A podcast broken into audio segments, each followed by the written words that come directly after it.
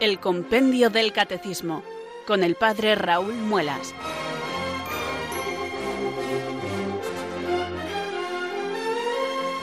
Muy buenas tardes, queridos oyentes de Radio María. Son las 4, las 3 en Canarias. Aquí comienza una nueva edición del programa El Compendio del Catecismo de la Iglesia Católica. Reciban desde Talavera de la Reina un saludo muy cordial del Padre Raúl Muelas, que un día más les habla desde estos micrófonos de Radio María, la radio de la Virgen, la fuerza de la esperanza. Sed todos bienvenidos.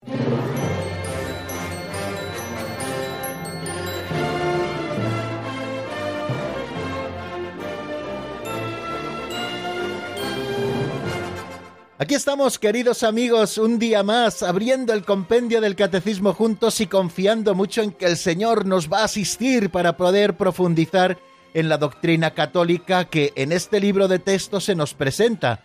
Les recuerdo que el libro que utilizamos todas las tardes en esta franja horaria es el Compendio del Catecismo de la Iglesia Católica. Es un resumen autorizado del Catecismo Mayor de la Iglesia, eh, así lo llamamos familiarmente, aunque su nombre técnico es Catecismo de la Iglesia Católica, el Catecismo Gordito que se explica también todos los días aquí en Radio María por la mañana. Bueno, nosotros utilizamos el Compendio del Catecismo, que es un libro que se nos regaló en el año 2005 y que resume a través de preguntas y respuestas todo el contenido y toda la estructura de ese otro libro grande.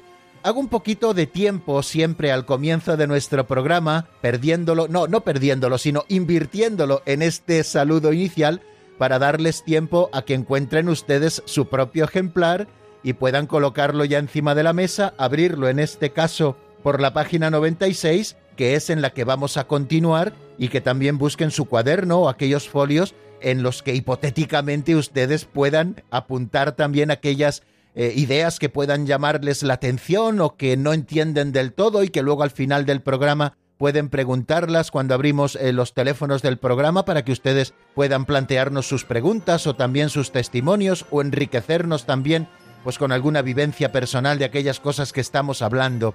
Y digo que doy un poquito de tiempo, especialmente los lunes, porque como ordinariamente en muchas casas los sábados es día de zafarrancho de combate en cuanto a la limpieza de la casa se refiere, bueno, pues todo parece que se reordena un poquito. Y a lo mejor esos libros que tenemos encima de la mesa, pues los recogemos para ponerlos en su sitio y ahora llega el momento del compendio del catecismo y no los encontramos. Así que yo les doy tiempo, queridos amigos, eh, para que puedan buscarlo en la estantería, que a lo mejor el sábado volvió a la estantería, sacarlo, buscar la página 96, porque hoy vamos a asomarnos también a cosas interesantísimas. Yo creo que esa es una constante de todos los programas que venimos haciendo y ya son, si no me equivoco, 195 con el del día de hoy. Bueno, pues en estos 195 programas creo que cada día hemos explicado cosas interesantísimas.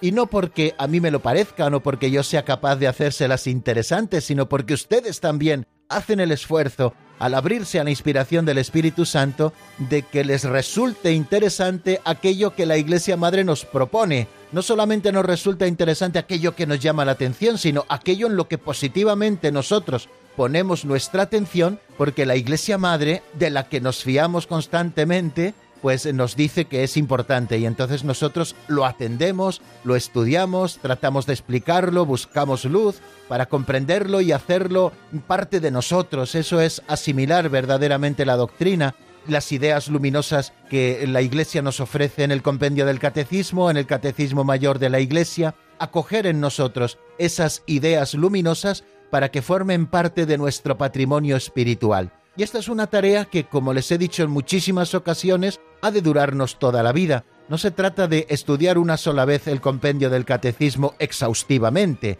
que sí que es bueno que lo hagamos, por supuesto, pero luego hay que estar constantemente volviendo sobre ello, porque las cosas se olvidan, porque perdemos algunos elementos referentes que nos ayudan a explicar determinadas cosas, y el hecho de estar volviendo constantemente sobre la doctrina católica, como hace Radio María, que cuando un sacerdote termina la explicación del catecismo o del compendio, otro lo empieza y así constantemente estamos dándole vueltas y repasando la doctrina que nos salva, pues así también nosotros debemos hacerlo en nuestra situación concreta, eh, de una manera más rápida, de una manera más lenta, pero es importante que cuidemos ese tercer pilar que sostiene nuestra vida cristiana. Uno es la oración, el otro es la caridad y el otro es el estudio, el estudio para profundizar en la fe y saber dar razón de nuestra esperanza. Bueno amigos, pues con esta confianza comenzamos un día más el compendio del Catecismo de la Iglesia Católica y elevamos nuestra plegaria al Espíritu Santo pidiéndole que venga sobre nosotros y que renueve todas las cosas, infunde ilusión en nuestro corazón, nos ilumine también con su luz y nos fortalezca con su gracia para que podamos cumplir este cometido, que lo hacemos de una manera sencilla, pero que también tratamos de hacerlo de una manera profunda. Así que yo les invito hoy también a rezar así. Ven Espíritu Santo, llena los corazones de tus fieles y enciende en ellos el fuego de tu amor. Envía Señor tu Espíritu que renueve la faz de la tierra. Oh Dios, que llenaste los corazones de tus fieles con la luz del Espíritu Santo, concédenos que guiados por el mismo Espíritu, sintamos con rectitud y gocemos siempre de tu consuelo. Por Jesucristo nuestro Señor. Amén.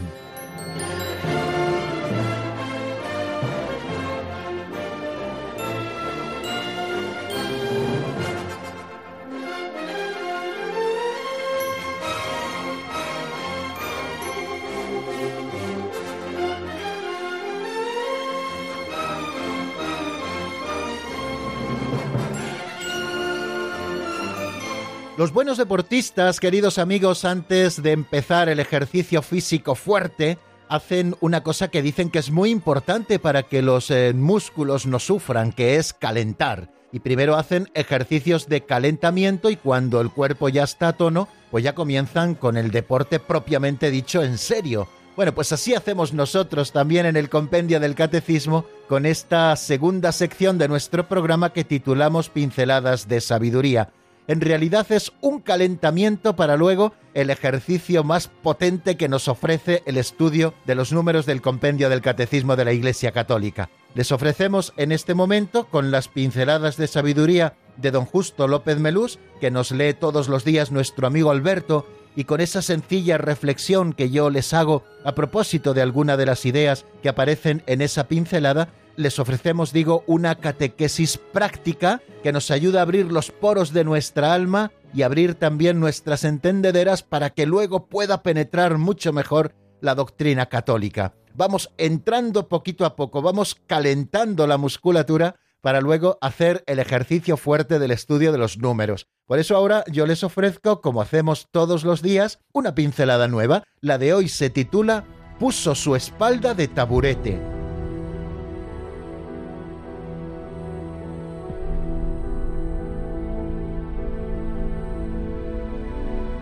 Puso su espalda de taburete. Hay una pedagogía mejor que la corrección y el consejo. Es sufrir por el discípulo. Un discípulo se escapaba todas las noches para acudir a una casa de prostitución. Al saltar las altas paredes del monasterio, colocaba un taburete junto a la pared. A la vuelta, de nuevo saltaba sobre él y lo recogía para la noche siguiente. Nadie hablaba de ello, pero el maestro lo sabía. Pensó reprenderle, pero sabía que las reprensiones no cambian a la persona. Pensó expulsarlo, pero sabía que eso era condenarlo. Y pensó otro remedio. El discípulo colocó el taburete y saltó a su cita sensual. Entonces el maestro quitó el taburete y se puso él agachado esperando a la vuelta del discípulo. Este volvió y saltó sobre la espalda del maestro. El maestro se incorporó sin una queja, y le saludó con una inclinación. Nadie se enteró, nadie pidió perdón y nadie se sintió obligado a otorgarlo. Pero el discípulo no volvió a salir nunca más. Todo cambió. El maestro había sufrido por él.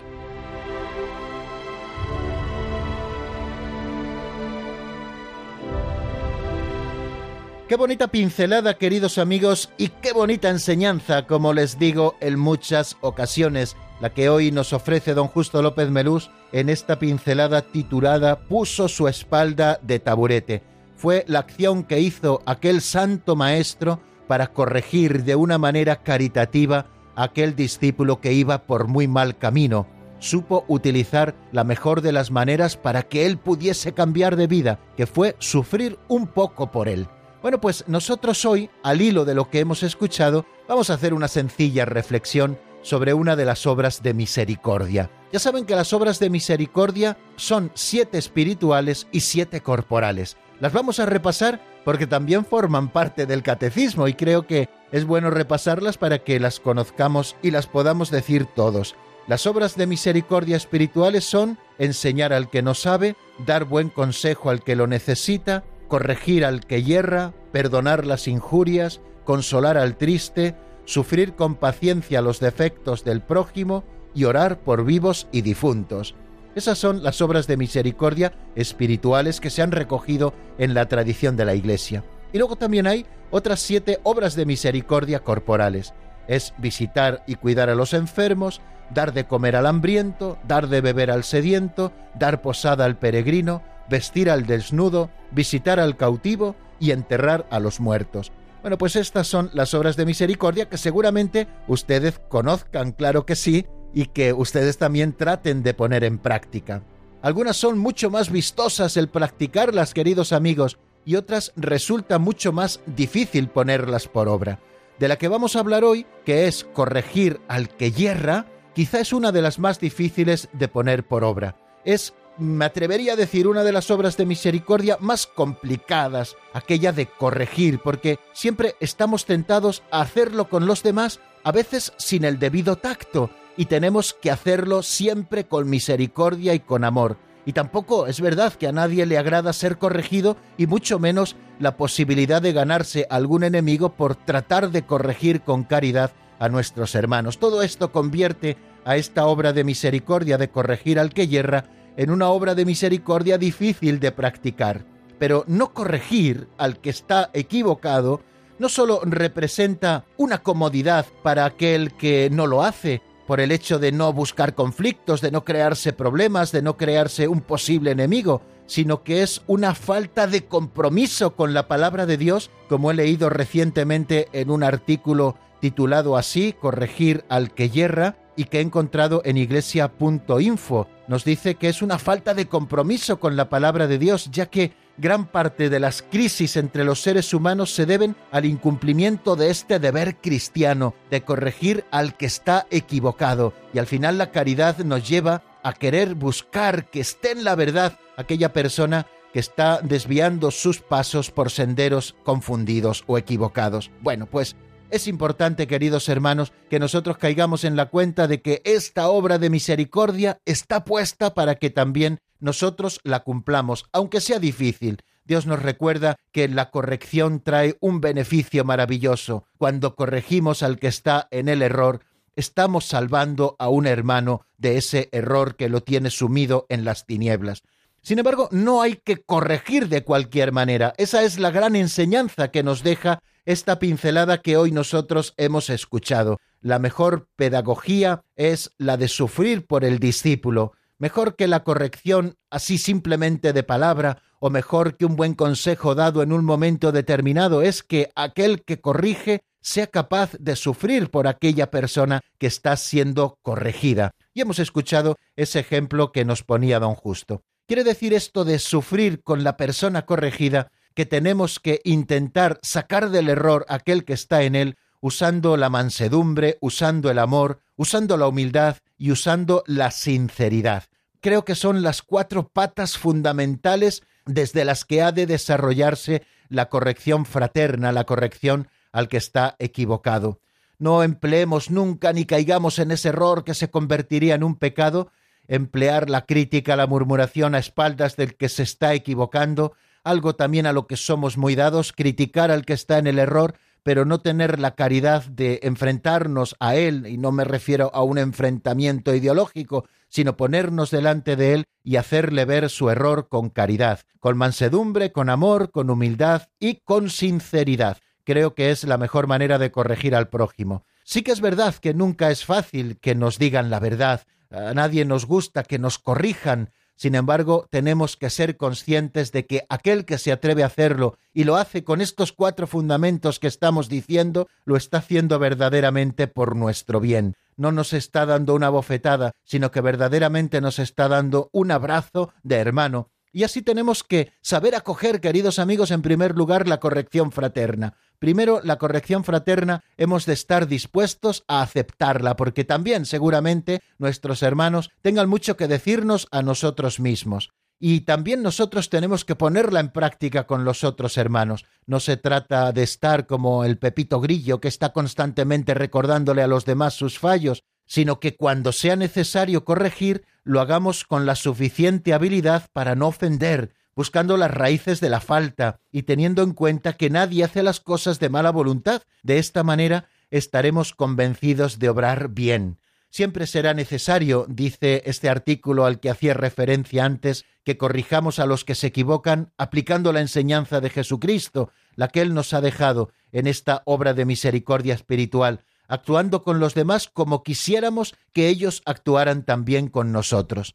La corrección siempre ha de hacerse no como un juicio, sino como un servicio de verdad y de amor al hermano, ya que hemos de dirigirnos al pecador no como enemigos, sino como hermanos suyos que somos. Creo que es una bonita enseñanza, queridos amigos, la que nos deja esta pincelada que hemos escuchado hace apenas unos minutos. Puso su espalda de taburete. Ojalá cada uno de nosotros seamos como ese santo maestro que quitó el taburete, puso su espalda para que aquel discípulo equivocado pisara su espalda y aquello le hizo capaz de reflexionar para cambiar de vida.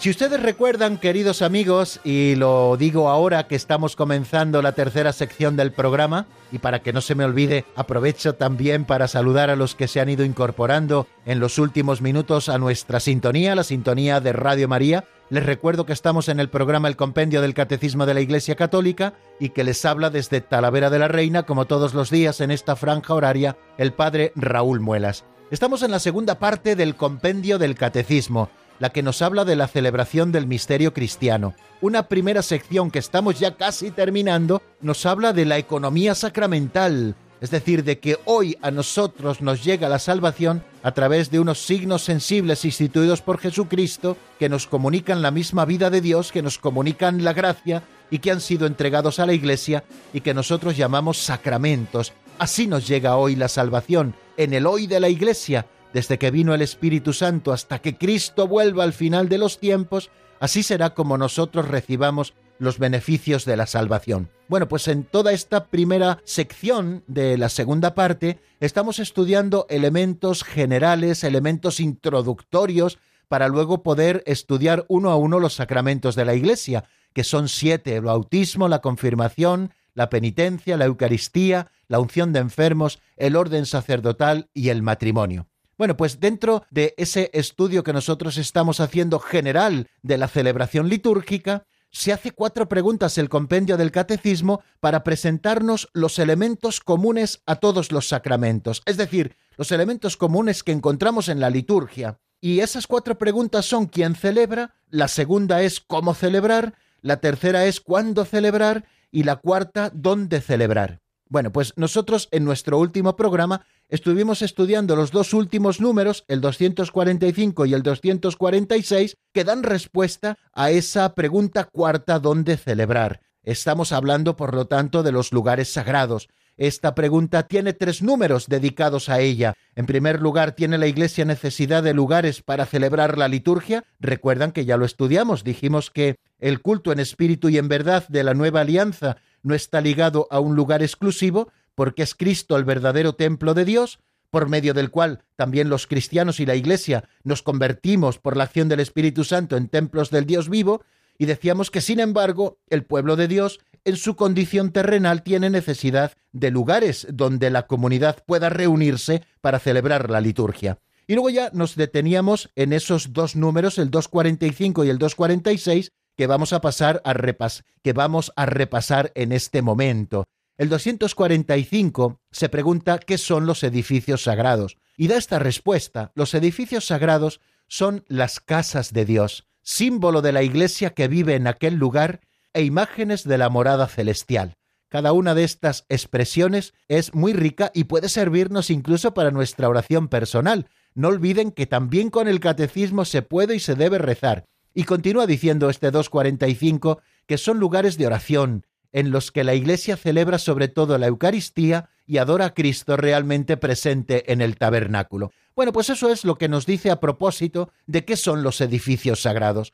Decíamos que la Iglesia, en su condición terrenal, necesita lugares donde reunirse para celebrar los sagrados misterios, y ahora ha pasado a definirnos qué son estos edificios sagrados donde nos reunimos para la celebración de los misterios, de la liturgia, en definitiva. Bueno, pues nos dice en primer lugar que los edificios sagrados son casas de Dios.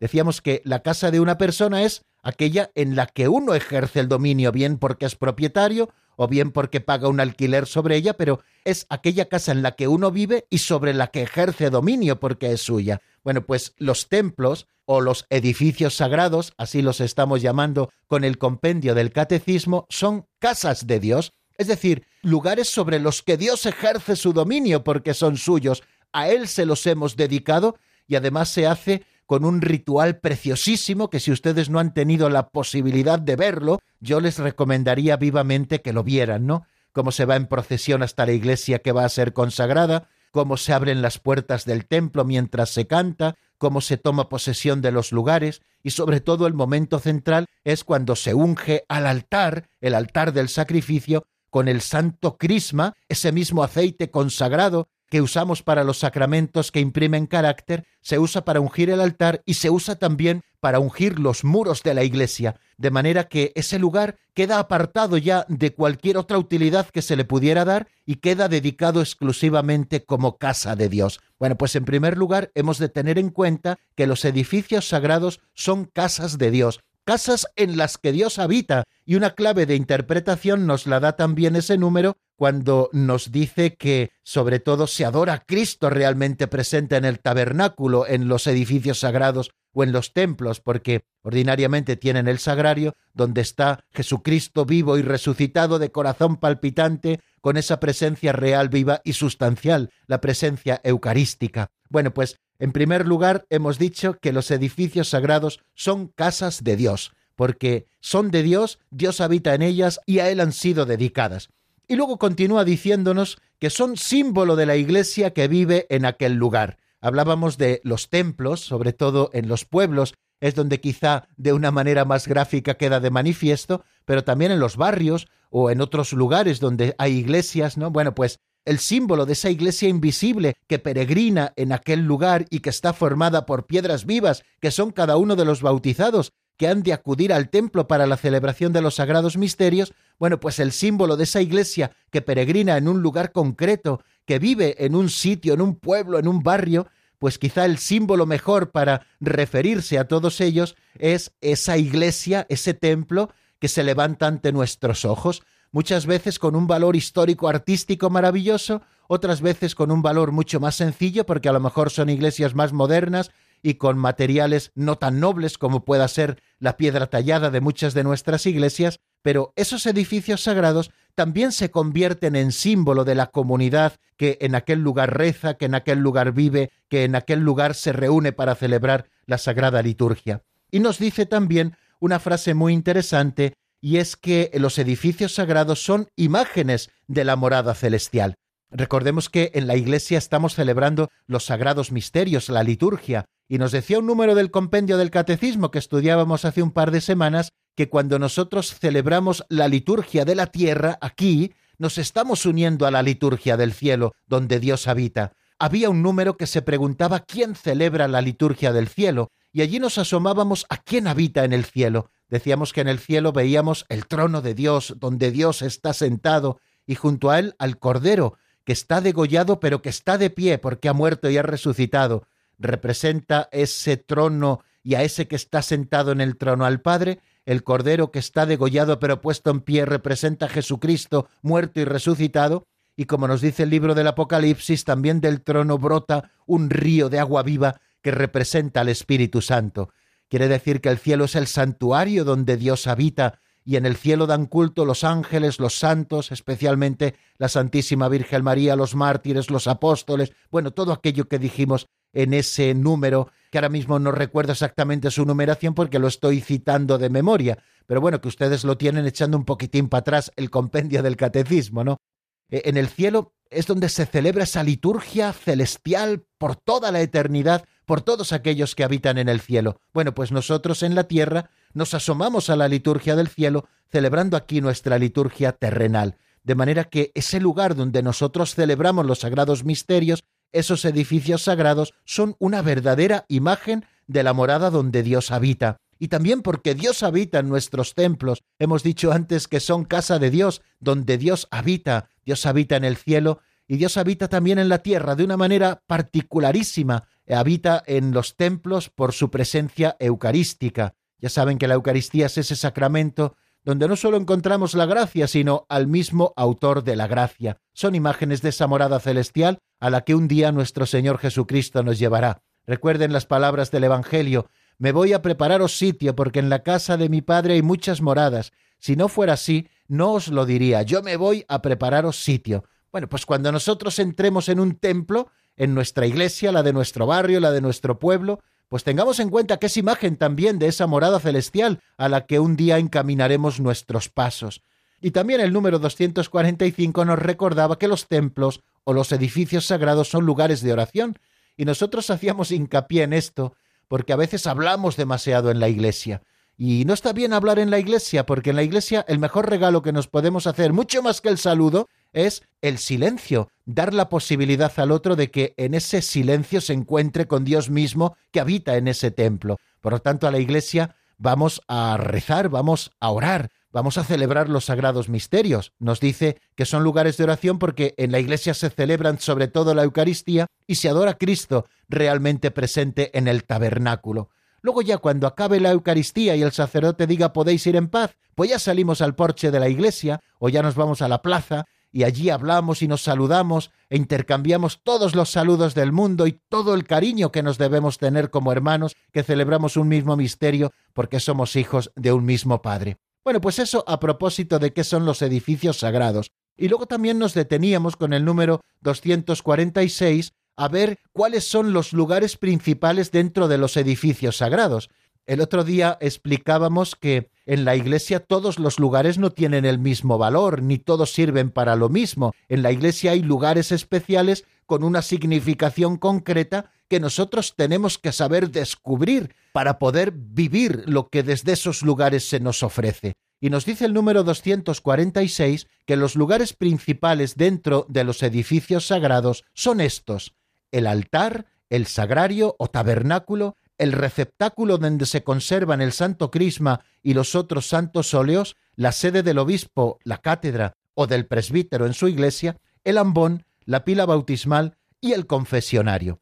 Les ponía como deberes para el fin de semana que acaba de pasar que cuando participáramos el domingo en la Santa Misa y entráramos en esa iglesia a la que solemos acudir para participar en la Eucaristía, pues nos fijáramos en cada uno de estos lugares que nos describe el número 246 como los lugares principales de una iglesia. En primer lugar, el altar, que ha de ocupar el centro del presbiterio y al que han de dirigirse todas las miradas casi de manera natural, puesto que en él se está celebrando el misterio de Cristo. Sobre el altar, que es el centro de la iglesia, se hace presente el sacrificio de la cruz bajo los signos sacramentales. El altar es también la mesa del Señor, a la que el pueblo de Dios es invitado a participar. Estas no son palabras mías, sino de la institución general del misal romano. Si ustedes consultan el número 259, allí encontrarán estas palabras. Otro de los lugares importantísimos, no quiero ahora detenerme en cada uno de ellos así de una manera muy larga, es el tabernáculo, es el sagrario, que debe estar situado, como nos dice el Papa Pablo VI, en las iglesias en el lugar más digno y con el máximo honor, de manera que la nobleza, la disposición y la seguridad del sagrario favorezcan la adoración del Señor realmente presente en el Santísimo Sacramento del altar. También hablábamos de que un lugar especialmente santo es el lugar donde se custodia el Santo Crisma y el óleo de los enfermos y el óleo de los catecúmenos. Ya saben que el Santo Crisma, que nuestros hermanos orientales llaman el mirón, cuya unción es signo sacramental del sello del don del Espíritu Santo, es tradicionalmente conservado y venerado en un lugar seguro del santuario. A veces está en el bautisterio, a veces se conserva en la sacristía, pero sí que es bueno que no esté entre los demás objetos litúrgicos, sino en un armarito a propósito, donde nosotros sabemos descubrir las fuentes de gracia que nos llegan por esos aceites sagrados que llamamos así de una manera sencilla, y nos estamos refiriendo especialmente al Santo Crisma y a los otros dos óleos, el de los enfermos y el de los catecúmenos.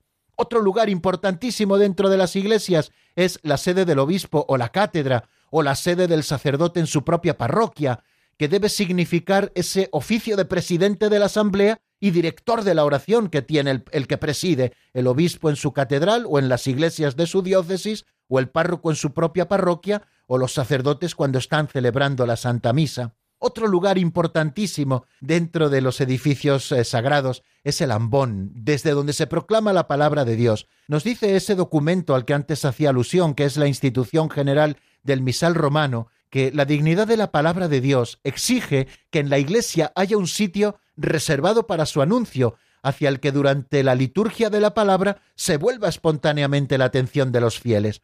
Así que como ambón de la palabra de Dios no podemos poner allí cualquier cosita, sino que ha de ser un verdadero altar desde donde se proclama la palabra de Dios y que el hecho de mirarle ya nos haga comprender la importancia que la palabra de Dios tiene y hacia donde nos dirigimos para escucharla siempre con atención. Luego hablábamos también de dos lugares importantísimos dentro de una iglesia. Primeramente hablábamos del bautisterio, como el lugar donde somos regenerados por el bautismo a la vida nueva, la reunión del pueblo de Dios, nos dice el Catecismo Mayor, comienza por el bautismo. Por tanto, el templo debe tener un lugar apropiado para la celebración del bautismo. Es lo que llamamos el baptisterio, o también se puede decir bautisterio, y favorecer el recuerdo de las promesas del bautismo, ¿no? También eso significa la pila de agua bendita que tenemos a la entrada de las iglesias, ese sacramental de santiguarnos con agua bendita, ¿no? En primer lugar, buscamos la protección del Señor y en segundo lugar, recordamos también nuestros compromisos bautismales.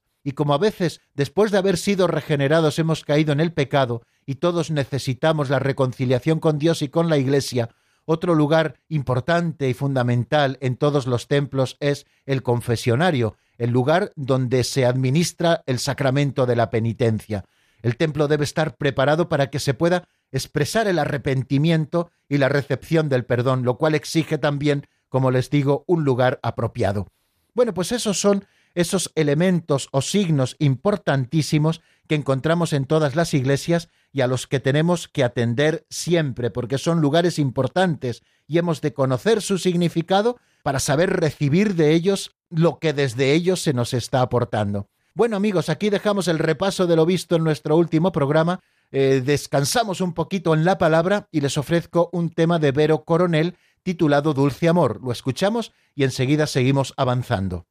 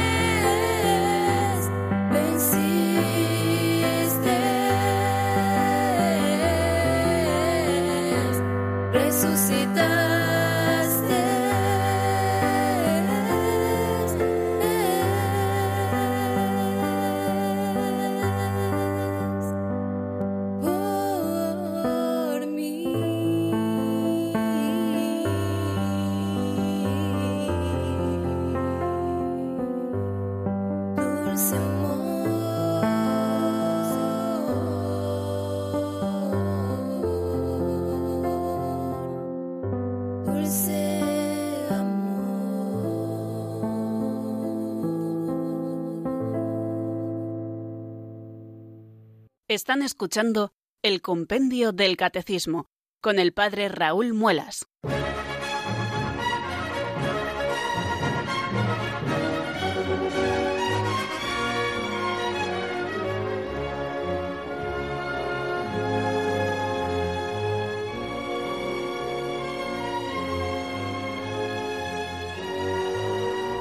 Continuamos, queridos amigos, en la sintonía de Radio María y vamos a aprovechar estos minutos que nos quedan para seguir avanzando en la doctrina. Hemos estado estudiando esas cuatro preguntas que nos ponen de manifiesto los elementos comunes a toda la liturgia, a todos los sacramentos, quién celebra, cómo celebrar, cuándo celebrar y dónde celebrar.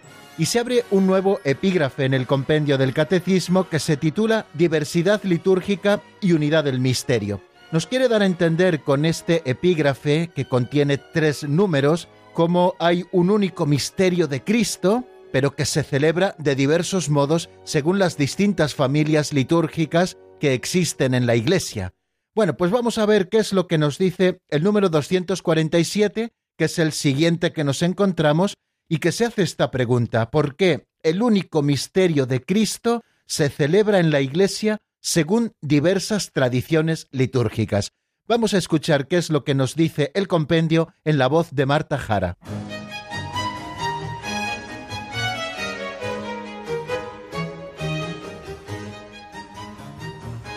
Número 247.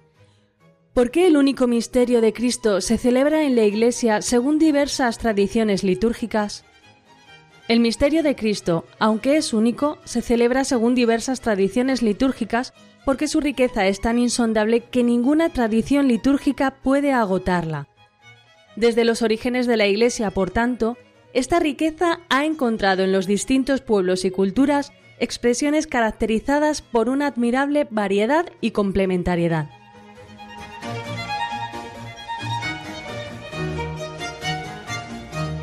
Bueno, acabamos de escuchar la sencilla explicación y también profunda que nos ofrece el compendio del Catecismo como respuesta a ese número 247.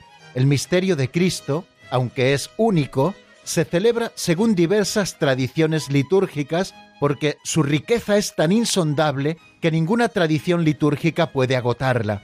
Desde los orígenes de la Iglesia, continúa diciendo ese número, por tanto, esta riqueza ha encontrado en los distintos pueblos y culturas expresiones caracterizadas por una admirable variedad y complementariedad. Bueno, como les decía antes, en primer lugar quiere resaltar este número 247, que el misterio de Cristo, que se manifiesta de una manera especialísima en su misterio pascual, es único, pero que la Iglesia lo celebra no según un único modo, como nosotros podemos celebrar lo que es la liturgia romana, en la que la Iglesia romana, en la que la Iglesia católica occidental celebra, sino que hay diversas tradiciones litúrgicas y la razón que nos da es que el misterio de Cristo es tan insondable, tan inabarcable, que ninguna tradición litúrgica de las que existen pueden agotarla. En primer lugar, se nos habla de tradiciones litúrgicas y catolicidad de la Iglesia.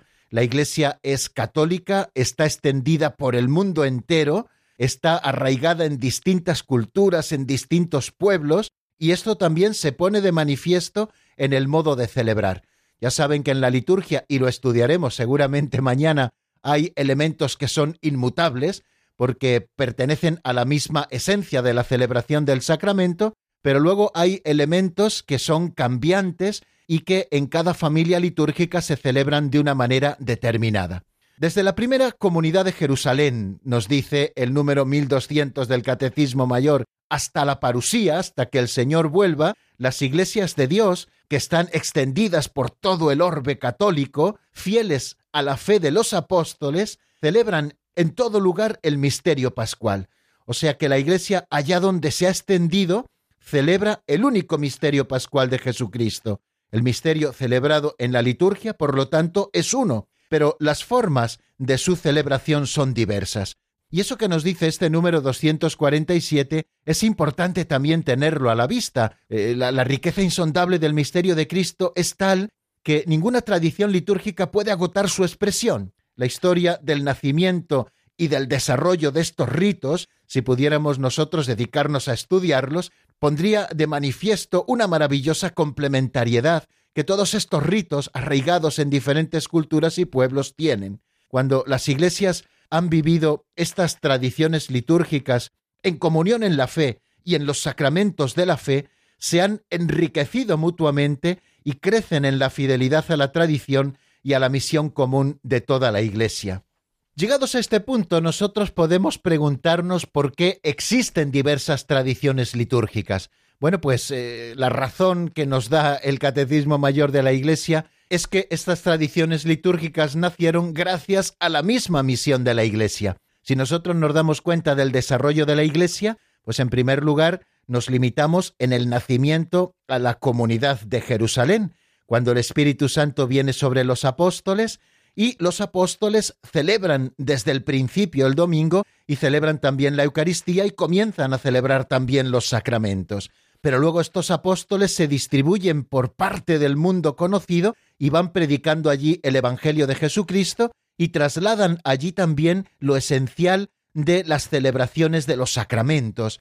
Esto esencial de las celebraciones de los sacramentos se arraiga en la cultura propia y van naciendo esas tradiciones litúrgicas.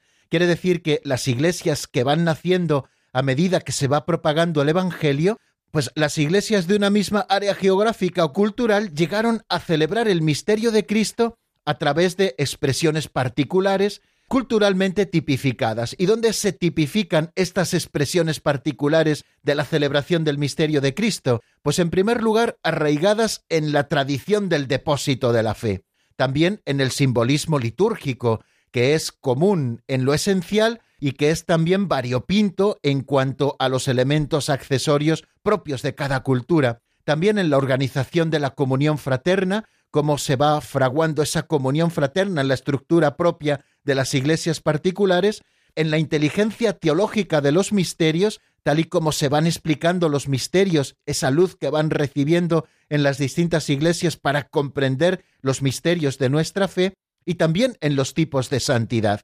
Los santos, sobre todo los padres de las iglesias, contribuyeron mucho al crecimiento de esas familias litúrgicas, puesto que ellos con sus composiciones que se fueron sumando a la liturgia, enriquecieron y dieron también un carácter propio a todas estas tradiciones litúrgicas. De esta manera, Cristo, luz y salvación de todos los pueblos, mediante la vida litúrgica de una iglesia, se manifiesta al pueblo y a la cultura a las cuales es enviada y en los cuales se enraiza. La Iglesia es católica, puede integrar en su unidad, purificándolas todas las verdaderas riquezas de las culturas. Fijaros, igual que la segunda persona de la Santísima Trinidad se encarnó, tomó nuestra propia condición humana, es semejante en toda la nuestra menos en el pecado, así también la celebración litúrgica se encarna, se enraiza en todas las culturas. Y como la Iglesia es católica, va integrando en su unidad, purificando también todas las verdaderas riquezas de las culturas con las que se va encontrando a medida que va avanzando el Evangelio.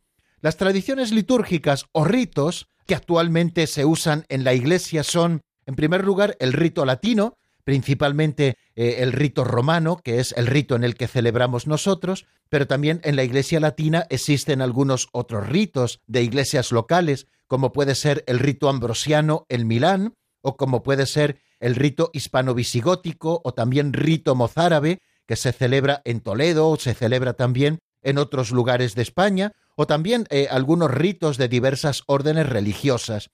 Y en cuanto a los ritos de la Iglesia oriental, podemos hablar de ritos bizantino, rito alejandrino o copto, rito siríaco, rito armenio, rito maronita y rito caldeo.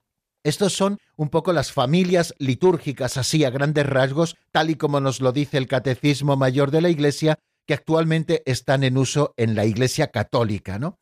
Hay una frase muy interesante de Sacrosantum Concilium número 4 que nos habla de cómo la Iglesia respeta todas estas tradiciones litúrgicas y las considera todas ellas como propias. Dice así, el Sacrosanto Concilio, fiel a la tradición, declara que la Santa Madre Iglesia concede igual derecho y honor a todos los ritos legítimamente reconocidos y quiere que en el futuro se conserven y fomenten por todos los medios.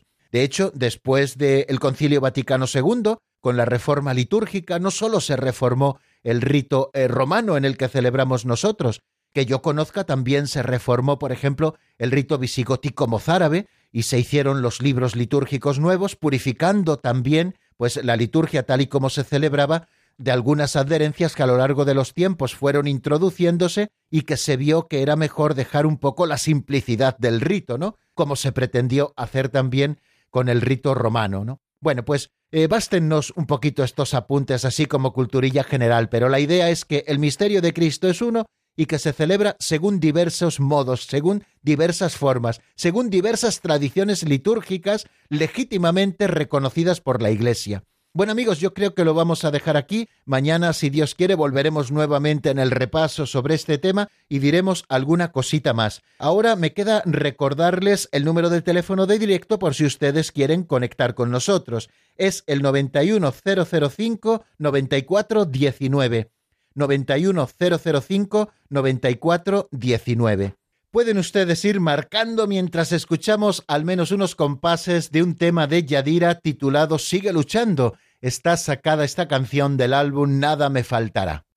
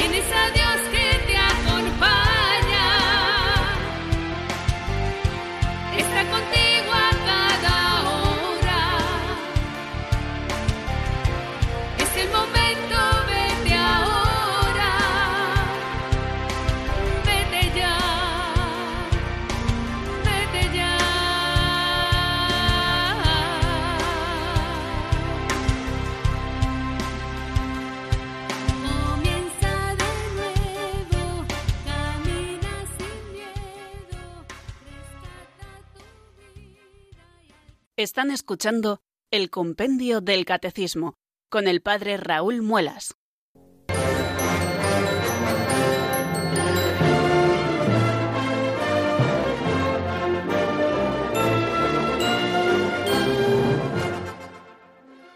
Nueve minutos, queridos amigos, quedan para las cinco de la tarde y nosotros seguimos aquí en el Compendio del Catecismo en la sintonía de Radio María hemos dado un número de teléfono que es nuestro teléfono de directo por si ustedes quieren conectar con nosotros, 91005 9419. Ese es de los teléfonos que tienen que tener en un papelito puesto con un imán en el frigorífico, porque así no se les olvida nunca. Bueno, queridos amigos, pues nada, estamos hablando de estos temas preciosos que nos hablan de la liturgia y hoy especialmente al final nos hemos estado entreteniendo en que el misterio de Cristo es único, pero que tan grande es la riqueza de la Iglesia que se celebra según diversas tradiciones litúrgicas que son siempre complementarias. Y vamos a dar paso a la primera llamada que nos llega desde Tarragona. Buenas tardes, Teresa, bienvenida. Hola, buenas tardes. Bueno, yo soy de un pueblo de Tarragona, pero bueno, ya, ya los pueblos son diferentes de las capitales, pero hay, hay cosas que son iguales. Yo quería darle las gracias por todo lo que ha explicado, porque es lo que pienso yo y también piensa otra gente. Lo que pasa que, mm, pues por desgracia, pues que nuestros templos se van llenando pues de actividades que a mí me parece que no que no son las adecuadas y esto pues me sabe muchísimo mal como creyente, como cristiana, como católica y porque creo que no se da la importancia que tiene al templo. Yo, yo le doy mucha importancia por lo que Jesús hizo, que, En su vida pública solo una vez nos dijeron que se había violentado y fue cuando echó los mercaderes del templo. Y entonces yo no sé por qué, pero la gente no estamos concienciada. Lo que ha dicho usted, a veces el silencio pues hace que los otros puedan rezar y si no hay silencio no se pueden rezar ni unos ni otros. Y me parece que falta una catequesis muy grande para esto. Yo a veces pienso personalmente que la gente creemos, a ver, yo soy mayor, he ido avanzando en la fe, no siempre he pensado como ahora, he sido más, más ligera, más así, la veía muy, muy superficial, pero con el tiempo pues ves esto, que el Señor sí que está allí, pero que no sé, muchos cristianos creemos que allí quizá hay una reliquia, porque no, no sé, yo veo que no, no hacemos lo que tenemos que hacer con nuestros templos. Muy bien, pues eh, muchísimas gracias por su preciosa aportación, Teresa. De verdad que, viene a reafirmar un poquito eso que hemos tratado de decir eh, sobre los lugares sagrados como lugares de oración, que son casa de Dios, que son representación también del pueblo que peregrina en ese lugar, del pueblo de Dios, de los cristianos, y que también son imagen de la morada celestial, y que tenemos que hacer todo lo que en nuestra mano esté para recuperar los templos como lugares de oración donde se celebra la Eucaristía y donde se adora el Santísimo Sacramento. Así que muchísimas gracias de veras por, por esta sensibilidad tan bonita y por lo bien que nos lo ha explicado. Se lo agradezco muchísimo y creo que viene a refrendar esta catequesis que nosotros pretendíamos dar. Y damos paso a otra llamada que nos llega desde Córdoba. Antonina, buenas tardes y bienvenida. Hola, buenas tardes, mm, padre Raúl. Antonia, soy Antonia. Ah, Antonia, me habían pasado Antonina, pues eh, quitamos un par de letras y se nos queda en Antonia. Igual. igual. Mm, nada, muchas gracias por, por, por todas las explicaciones todos los días. Em, vamos, que que no quiero enrollarme, que eso ya, ya se sabe, ¿no? que, que está estupendamente el, programa y, unas explicaciones. Yo es que hace unos días, unos cuantos programas, pues usted explicando lo del misterio de la, de la mesa, que era el misterio que esa, el misterio de, de Jesucristo, de la pasión, ¿no? Se celebraba en la Eucaristía y lo que a mí me llamó la atención fue una cosa en la que yo no había caído antes o no sé que decía que mm, yo sabía que la, en el cielo también se celebraba eso, pero hasta ese día no, no fui, no me enteré bien, vamos, de que de que se celebraba mm, en el cielo y en la tierra juntos. Yo me creí que por un lado celebraban en el cielo y que por otro era en la tierra. Y entonces yo, cuando usted ya nos explicó que sí, que se celebraba la misma Eucaristía en el cielo y en la tierra, fue así, ¿no? no me he enterado yo bien? Sí, sí, bueno, bueno, sí, sí, bueno, algo así, algo así fue. Yo creo que no va mal encaminada. Es verdad que eh, en la tierra celebramos a través de signos y celebramos desde la fe. En el cielo eh, ya no se celebra el misterio pascual a través de signos, sino que aquellos que habitan en el cielo están contemplando ya el misterio, están contemplando ya el misterio eh, de una manera en que ya no existe la fe, sino que existe la visión. Están viendo al Cordero degollado puesto en pie, esa imagen preciosa de la que nos habla el libro del Apocalipsis, ¿no? Eh, y que sintetiza todo el misterio pascual. Jesucristo que ha sido degollado como Cordero Inmaculado, pero que se ha puesto en pie porque ha resurgido, ha resucitado de entre los muertos como primicia de todos los que han muerto. Y nosotros a través de los signos sagrados, que son los sacramentos, en donde recibimos los frutos de la salvación, nosotros nos estamos uniendo a la liturgia del cielo, claro que sí, a esa misa eterna que en el cielo se celebra por la visión eh, del Cordero eh, degollado y puesto en pie en la presencia del Padre que está sentado en el trono y de ese río de gracia que simboliza al Espíritu Santo. De manera que sí, sí, lo captó perfectamente cuando, cuando nos dice que cuando estamos celebrando aquí la liturgia, sobre todo la Eucaristía, nos estamos uniendo a la liturgia del cielo. Qué gozo y qué alegría poder eh, celebrar también con esa dimensión de eternidad todos estos signos sagrados, portadores de gracia que son para nosotros y que son los sacramentos. Bueno, pues se nos acaba el tiempo, queridos amigos, pero mañana, si ustedes tienen paciencia, em, empezaremos, digo, el, el programa a las 4 de la tarde y seguiremos hablando de cosas santas porque son las que contienen la doctrina católica. La bendición de Dios Todopoderoso, Padre, Hijo y Espíritu Santo, descienda sobre vosotros y permanezca para siempre. Amén. Hasta mañana, si Dios quiere, amigos.